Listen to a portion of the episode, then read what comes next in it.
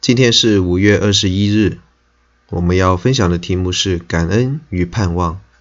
经文在帖撒罗尼迦前书第二章十三到二十节，在十三到十六节里面讲到感恩的安慰。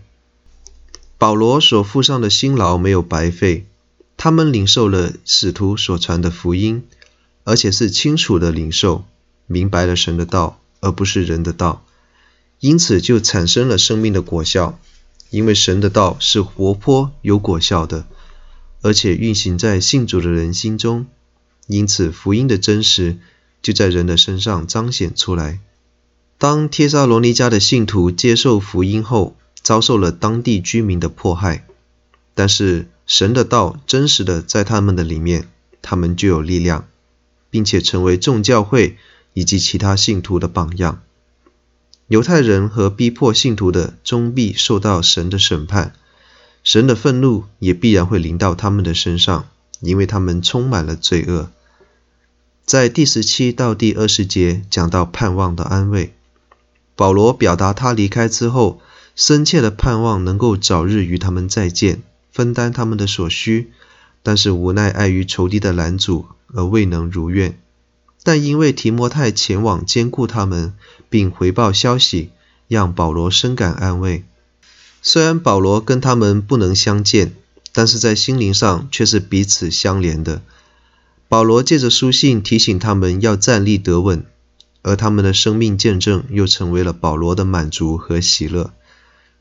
我们今天的信仰反省是：第一，领受真道的重要性。主耶和华。以色列的圣者曾如此说：“你们得救在乎归回安息，你们得利在乎平静安稳，你们静自不肯。”经文在以赛亚书第三十章第十五节。真心领受真道，就能建立起真实的生命，因为真理运行在人心里，就结出生命的果子。我们乏力侍奉不能积极，原因是什么？或许是没有好好的在真道上下功夫，让神的道运行在我们的心里。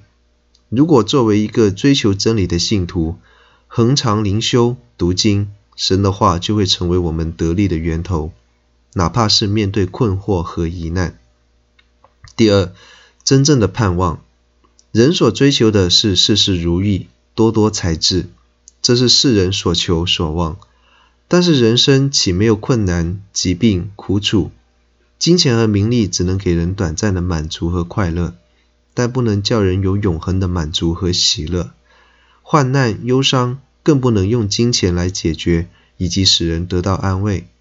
唯有生命的主，才能真正的叫人有满足、有喜乐，并且在凡事上给我们出路，因为神是信实的和公义的。